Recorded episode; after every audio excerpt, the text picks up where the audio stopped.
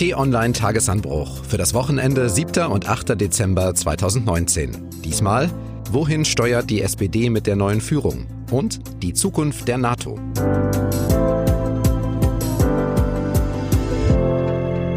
Willkommen im Wochenende und willkommen zurück zum Tagesanbruch am Wochenende, unserem Rückblick auf die wichtigsten Themen der Woche. Mein Name ist Marc Krüger und für Analyse und Einordnung ist T-Online-Chefredakteur Florian Harms wieder mit dabei. Hallo Florian. Hallo, herzlich willkommen. Wir schauen natürlich nicht nur zurück, sondern es gibt auch noch einen Kurzausblick auf die wichtigsten Themen der kommenden Woche. Wenn Ihnen das gefällt, dann abonnieren Sie doch den Tagesanbruch. Das geht überall, zum Beispiel bei Spotify oder Apple. Da können Sie uns auch eine Bewertung hinterlassen. So, das Wort hat Malu Dreyer, kommissarische SPD-Chefin. Ich darf Ihnen das Ergebnis unserer Mitgliederbefragung verkünden. Auf Saskia Esken und Norbert Walter Borjans entfielen 1114.995 Stimmen. Das sind 53,06 Prozent. Und der Vollständigkeit halber. Auf Clara Geiwitz und Olaf Scholz entfielen 98.246 Stimmen. Das sind 45,33 Prozent. Ja, in diesem Applaus steckt viel drin. Überraschung, Verblüffung, Resignation für die einen, ein bisschen Anerkennung eventuell auch. Immerhin steht hinter diesem Ergebnis für die SPD ein langer und offener, aber auch schmerzhafter Prozess.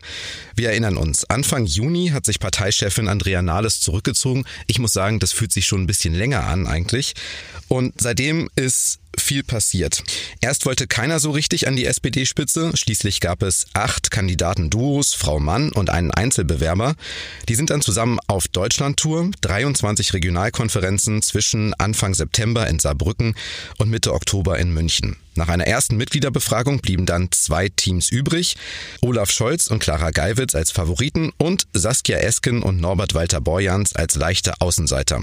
Und wir wissen ja jetzt, wie es ausgegangen ist. Damit werden im Parteitag Saskia Esken und Norbert Walter Borjans als Wahlvorschlag für die Wahl der Vorsitzenden der SPD vorgeschlagen. Herzlichen Glückwunsch.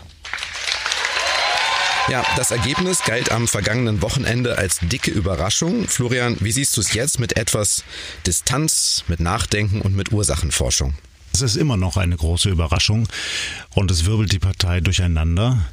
Das Lager von Olaf Scholz ist paralysiert. Die wissen nicht mehr, was sie tun sollen. Mhm. Äh, die ziehen sich zurück in eisiges Schweigen. Also äh, gar nicht so sehr er. Er macht das relativ professionell, sondern seine engen Berater, die früher eigentlich sehr versiert gewesen sind, Strippen zu ziehen, Wege zu bahnen für ihren Chef. Also da passiert kaum mehr etwas und daran sieht man eben die Erschütterung.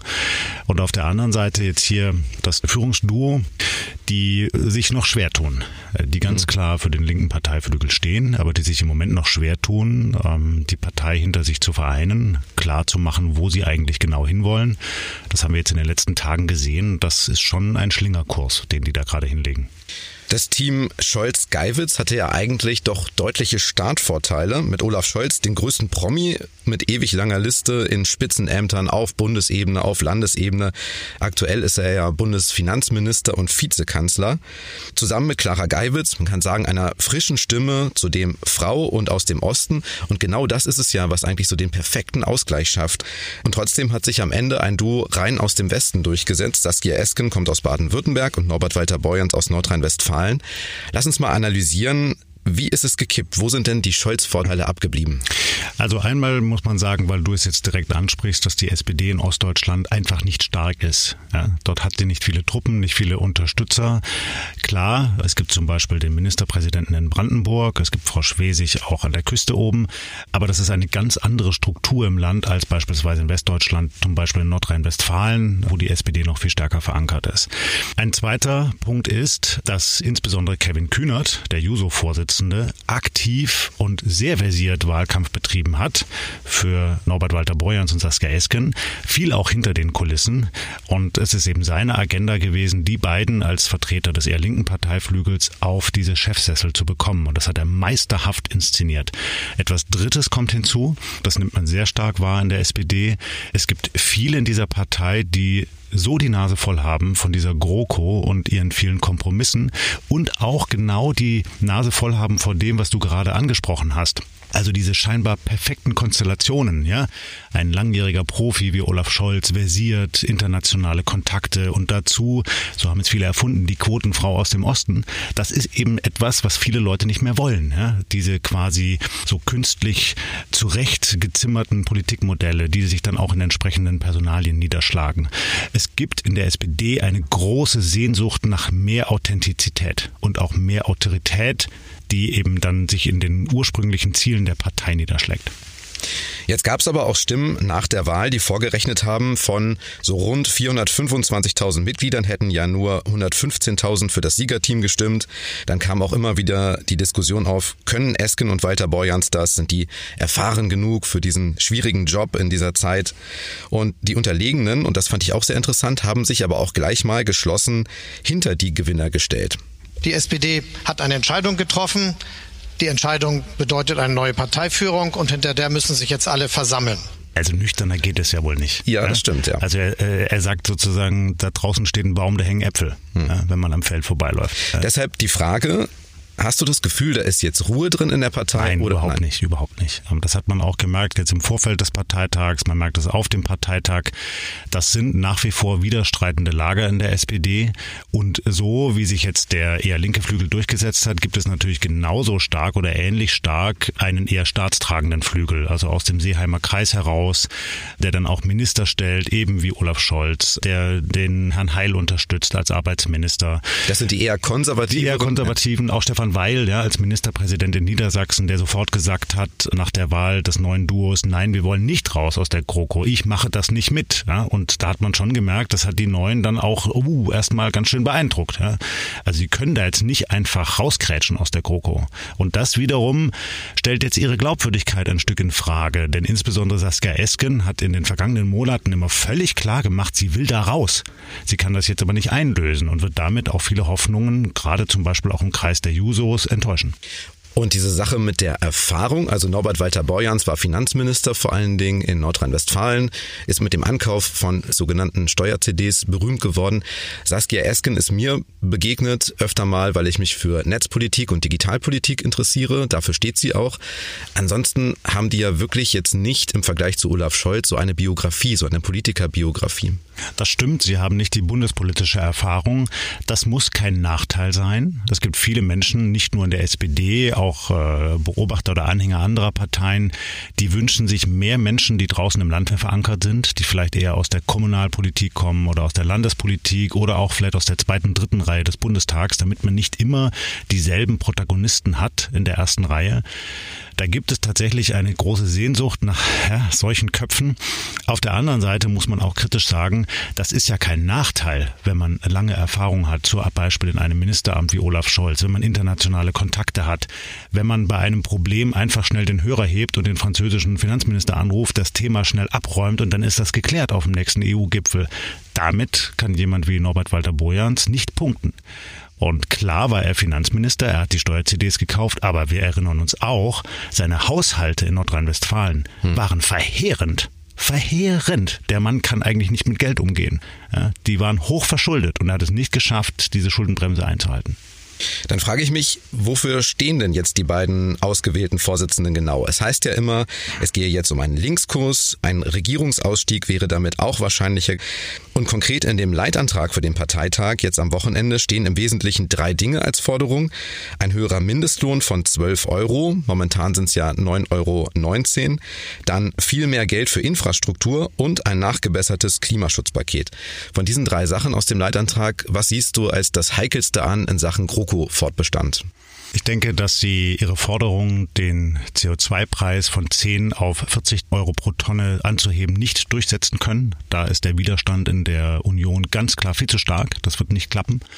Investitionen, ja, da wird vielleicht ein bisschen mehr gehen. Kann man ja eigentlich nichts dagegen Kann man nichts dagegen haben. Aber eben, wenn man dann sagt, man will weiter eine schwarze Null, also einen ausgeglichenen Haushalt hinstellen, dafür steht ja nicht nur die CDU und die CSU, sondern auch Olaf Scholz. Er ist er stolz drauf, dass er das in der Tradition von Wolfgang Schäuble weitergeführt geführt hat, ist das ein Widerspruch zur Forderung von Saskia Esken, Norbert Walter Borjan, 450 Milliarden Euro zusätzlich zu investieren. Es gibt Menschen, die sagen, richtig so jetzt, weil in Deutschland eben viele Kommunen wirklich am Hungertuch nagen, weil es kaputte Straßen gibt, kein Handynetz in vielen Regionen, die Bahn ausgebaut werden muss und, und, und, und, und.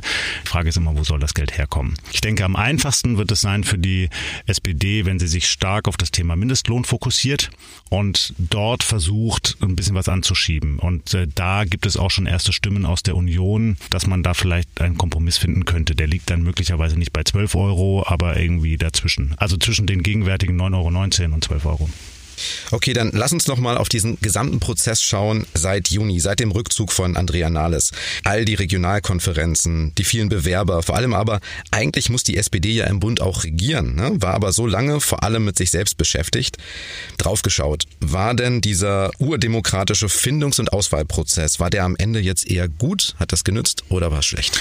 Ich tue mich schwer, eine klare Antwort zu geben, weil es ein bisschen auf die Perspektive ankommt.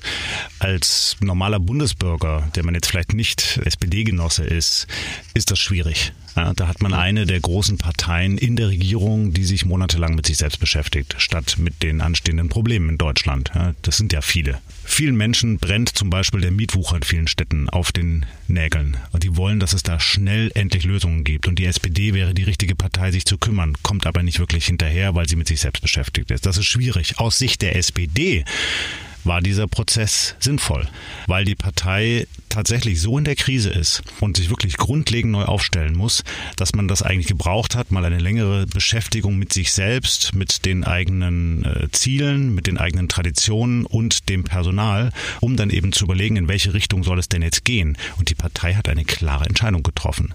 An dieser Wegmarke wollen wir eher weiter staatstragend regieren oder wollen wir wieder viel stärker zu unserem klaren linken Profil, hat sie sich für Zweiteres entschieden. Und das kann dazu führen, dass die GroKo auseinanderfällt. Ich glaube es eher nicht. Es wird aber sicherlich dazu führen, dass die SPD sich mittelfristig eher für eine linke Regierung in Deutschland aufstellen wird. Ob das dann am Ende reicht bei der nächsten Bundestagswahl, ist noch völlig unklar. Aber die SPD hat hier ganz klar sich für einen Linksschwenk entschieden. Also dieser ganze Prozess, der war ja Vorbereitung für den Bundesparteitag der SPD an diesem Wochenende in Berlin. Da geht es um das Führungspersonal, da wird es gewählt. Motto ist übrigens in die neue Zeit mit einer so nostalgischen Rose als Symbol. Das klingt nach Aufbruch und nach einer zusammengekürzten Version. Ich habe mal nachgeguckt des Mottos vom letzten Mal. Das war nämlich eine neue Zeit braucht eine neue Politik. Jetzt also in die neue Zeit. Und wenn die diese Floskeln, also wirklich. Ja, es geht halt immer um Zeit und um neu. das bleibt. Der Slogan beim letzten Wahlkampf im Bundestag war Zeit für Gerechtigkeit. Hm. Okay, ja, man braucht irgendwie starke Sätze, aber das sind keine starken Sätze. Die SPD muss auch an ihrer Kommunikation arbeiten, an der Art und Weise, wie sie ihre Politik und das Volk bringt. Damit ist sie nicht allein, das muss die CDU auch machen. Dann gelingt das nicht mehr gut genug, diesen Volksparteien. Entscheidend wird ja auch sein, wie die erfahrenen SPD-Amtsträger und Verantwortlichen jetzt eingebunden werden, welch neues Personal es gibt. Da interessiert mich die Rolle von Kevin Kühnert. Der zeigt sich ja jetzt, will Verantwortung übernehmen, auch als großer GroKo-Kritiker. Du hast auch schon gesagt, seine Unterstützung, die Unterstützung seiner Jusos für Saskia Esken und Norbert Walter Borjans hat denen doch sehr geholfen. Welche Rolle spielt jetzt Kevin Kühnert künftig? Ich denke, er ist der starke Mann in der SPD. Und das Gesicht, das künftige Gesicht dieser Partei. Ich erinnere mich, dass wir hier ungefähr von einem Dreivierteljahr mal über ihn gesprochen haben. Genau, ich habe dich gefragt, wer, ob er mal Parteichef wird. genau, ich glaube, er wird das irgendwann. Nicht jetzt sofort, aber in den nächsten Jahren läuft es auf ihn hinaus, ganz klar. Vielleicht auch in einem Duo mit äh, einer Genossin zusammen. Aber er ist eine riesengroße politische Begabung. Man mag jetzt von seinen Positionen halten, was man will. Aber er hat Charisma, wenn der auf eine Bühne kommt dann fesselt er den Saal innerhalb von Sekunden. Das ist schwer, das kann nicht jede Person. Olaf Scholz kann das definitiv nicht. Er ist eine unglaubliche rhetorische Begabung. Also der setzt sich in eine Talkshow und redet 90 Prozent aller anderen Spitzenpolitiker an die Wand, egal aus welcher Partei. Er ist sehr gut vernetzt in der Partei. Er ist bodenständig er kommt ja quasi eher aus dem Arbeitermilieu, äh, der Hintergrund. Er hat eine mh, hm, gebrochene Berufsbiografie, sage ich mal, ja, mit dem abgebrochenen Studium. Das werfen ihm manche vor. Auf der anderen Seite, sowas ist ja auch interessant. So, also eine ganz, ganz spannende Person, die jetzt hinter den Kulissen alles hingerichtet hat, sozusagen auf diesen Parteitag, es geschafft hat, seine Protagonisten auf die Chefsessel zu bekommen, sich damit durchgesetzt hat gegen die bisher tonangebenden großen Spitzenpolitiker in der SPD. Das ist ja nicht nur Olaf Scholz. Und das ist schon wirklich bemerkenswert. Wieso jemand quasi so von unten, dank seiner Begabung, seines Geschicks, seines Gespürs es schafft, eine ganze Partei neu auszurichten sehr, sehr spannend. Und wenn man dann schaut, gibt es ähnliche starke Persönlichkeiten in den anderen Parteien, also beispielsweise in der CDU, muss man ganz klar sagen, nein. Die gibt es da bislang nicht. Und deshalb schauen die auch mit Argusaugen auf diesen Kühnert. Ich habe das schon aus dem Kanzleramt gehört vor anderthalb Jahren. Da hat man sehr genau geschaut, was der tut, weil man gemerkt hat, das wird ein führender Spitzenpolitiker in, der, in Deutschland werden. Dann nochmal draufgeschaut. Welchen Eindruck hinterlässt denn die SPD zum Ende des Jahres 2019? Wenn wir jetzt mal annehmen, dass Mitte des Jahres mit dem Abgang von Andrea Nahles ein Tiefpunkt war, wo steht die Partei jetzt mit diesem Parteitag? Na, die SPD hat in den vergangenen Monaten das Bild eines Kindergartens hinterlassen. Alle rennen wild durcheinander, schreien wild durcheinander. Keiner weiß so genau, was gemacht werden soll. Und jetzt langsam ordnen sich wieder die Reihen. Alle kommen wieder zusammen, nehmen wieder ihre Positionen ein. Und langsam gibt es wieder eine Struktur. Die SPD stellt sich neu auf. Da ist neue Hoffnung drin. Glück auf. NATO hatte es imagemäßig zuletzt nicht so ganz leicht in ihrem 70. Jahr. Obsolet und Hirntod, das waren einige der Diagnosen, gestellt nicht von den Gegnern, sondern von Präsidenten wichtiger Mitgliedsländer. Die Atmosphäre unter einigen der 29 Mitgliedstaaten beim Militärbündnis war zuletzt auch nicht so die beste. Streit gab es unter anderem zwischen den USA und Frankreich, zwischen der Türkei und vielen westlichen Ländern und auch zwischen den USA und Deutschland. Verständnis füreinander und eine gute Atmosphäre schafft man am besten bei persönlichen Treffen mit Austausch. Und genau das war diese Woche in einem Golfressort in der Nähe von London, NATO-Gipfel. Am Ende der zwei vollgepackten Tage hat Bundeskanzlerin Merkel von einem erfolgreichen Treffen gesprochen. Florian, gehst du da mit?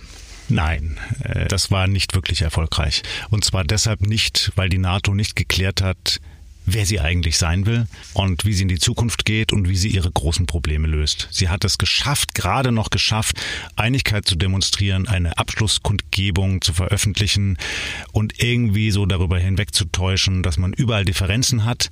Aber kraftvoll, stark, tatkräftig war dieses Signal nicht. Unser Politikkollege Patrick Diekmann, der ist noch in London und ich habe ihn mal gebeten, so ein bisschen die Atmosphäre, die Stimmung zu beschreiben, die er da wahrgenommen hat. Also der NATO-Gipfel hier in London ging ja nicht mal zwei Tage, aber es gab in dieser Zeit schon so einen gewissen Stimmungswechsel. Man hatte das Gefühl, dass einige Staats- und Regierungschefs vor allem zu Hause in ihren Ländern innenpolitisch punkten wollten. Da wäre zum Beispiel Donald Trump, der spontan eine sehr, sehr lange ungeplante Pressekonferenz abhielt, in der er hauptsächlich Frankreich und Deutschland kritisierte. Und zum anderen der türkische Präsident Recep Tayyip Erdogan, der mit einer Blockade der Abschlusserklärung drohte. Nach dem ersten Tag gab es also einen großen Scherbenhaufen, den man am zweiten und letzten Gipfeltag irgendwie zusammenfegen musste damit die NATO Handlungsfähigkeit und Geschlossenheit demonstrieren kann. Dafür haben sich dann am Mittwoch alle größte Mühe gegeben, diese Geschlossenheit eben zu demonstrieren. Und ich war ja auch am Gipfelort in Watford und da war es schon fast etwas zu harmonisch und alle Akteure haben sich eigentlich Mühe gegeben, diese Probleme, die es noch am Vortag gab und die am Vortag alle aufbrachen, runterzuspielen. Patrick hat's gesagt, du hast es gesagt, besonders war, dass es eine gemeinsame Abschlusserklärung gegeben hat und zum ersten Mal wurde darin China erwähnt und zwar mit einem gepflegten sowohl als auch. Es heißt da nämlich, ich zitiere mal, wir erkennen, dass der wachsende Einfluss und die internationale Politik Chinas sowohl Chancen als auch Herausforderungen darstellen, die wir als Allianz zusammen angehen müssen. Ja, Herausforderungen klingt natürlich besser als Bedrohung, aber genau das ist doch gemeint. Ja, es geht um Bedrohung, weil die Allianz natürlich merkt, dass zum Beispiel in Afrika, aber auch im Nahen Osten, in Asien, überall der chinesische Einfluss sich ausbreitet und dass der natürlich an vielen Stellen durch Handel begründet ist, an vielen Stellen aber eben auch durch Sicherheitsinteressen oder auch durch militärische Interessen. Und die NATO ist im Moment nicht in der Lage, dem etwas Klares, Starkes entgegenzusetzen.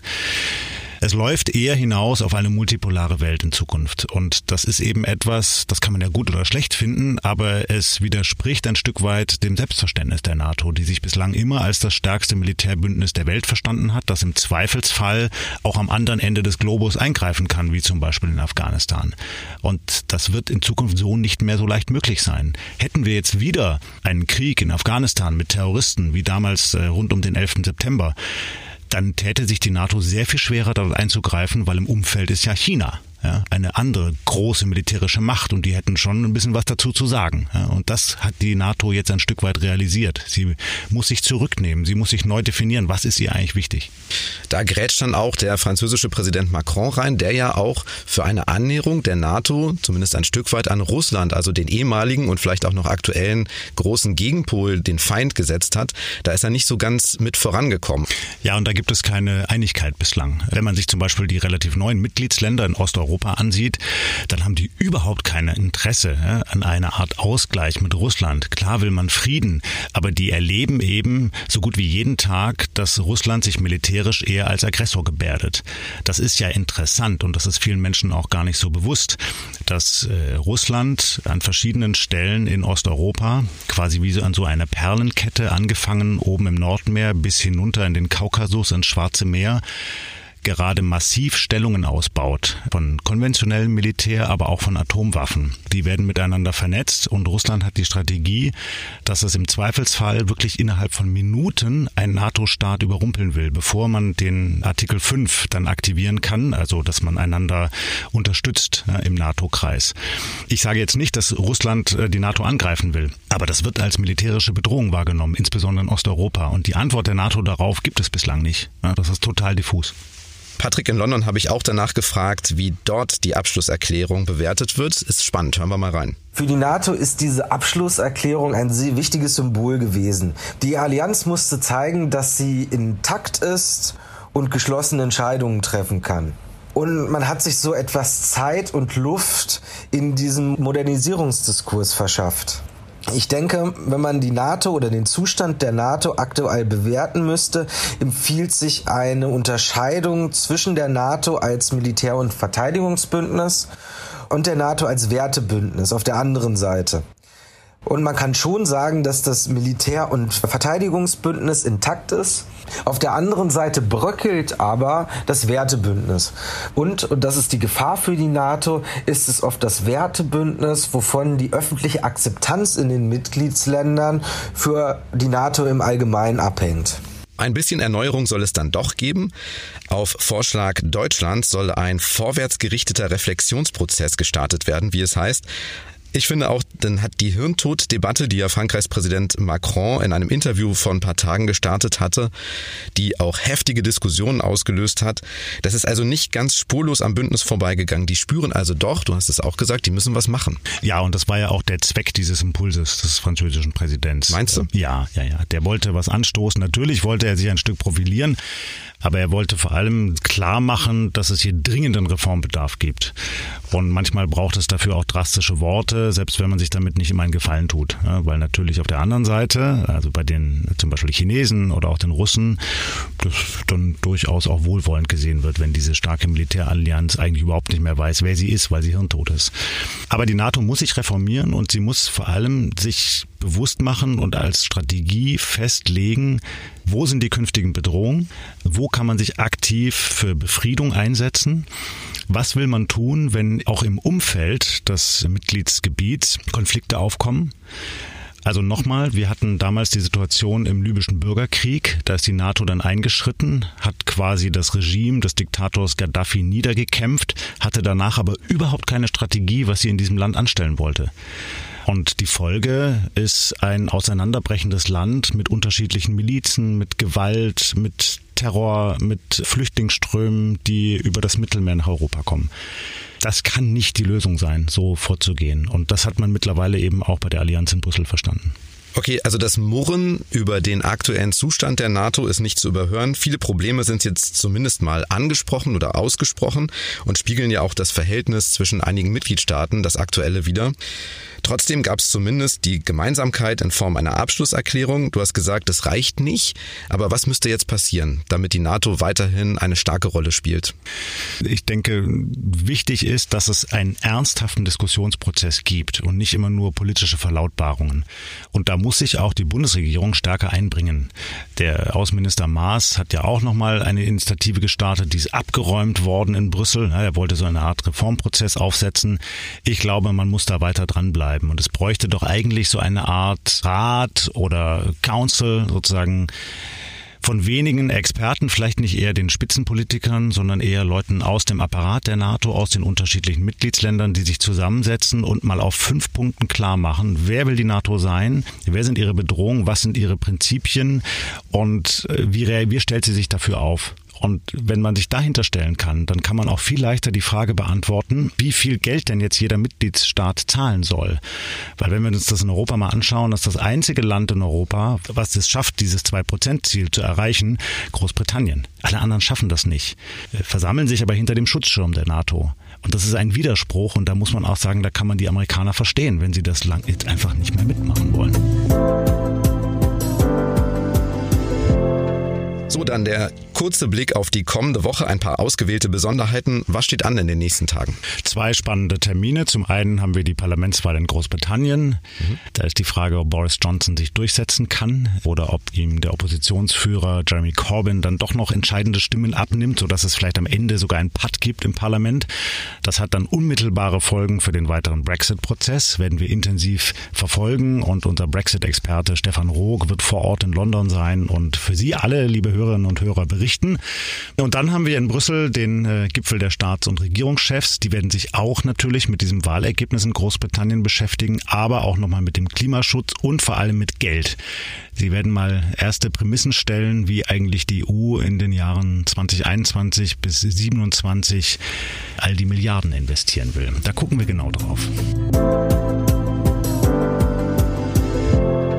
Sie wissen, ein Podcast-Abo ist praktisch und kostenlos. Die passende App ist auf jedem Smartphone mit Apple oder Google Betriebssystem.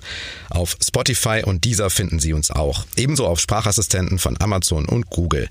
Suchen oder fragen Sie einfach nach Tagesanbruch. Immer ab 6 Uhr gibt's die neueste Ausgabe. Über Bewertungen freuen wir uns ganz besonders. Für heute sage ich Danke fürs Hören, Tschüss und bis zum nächsten Mal. Tschüss und bleiben Sie uns gewogen.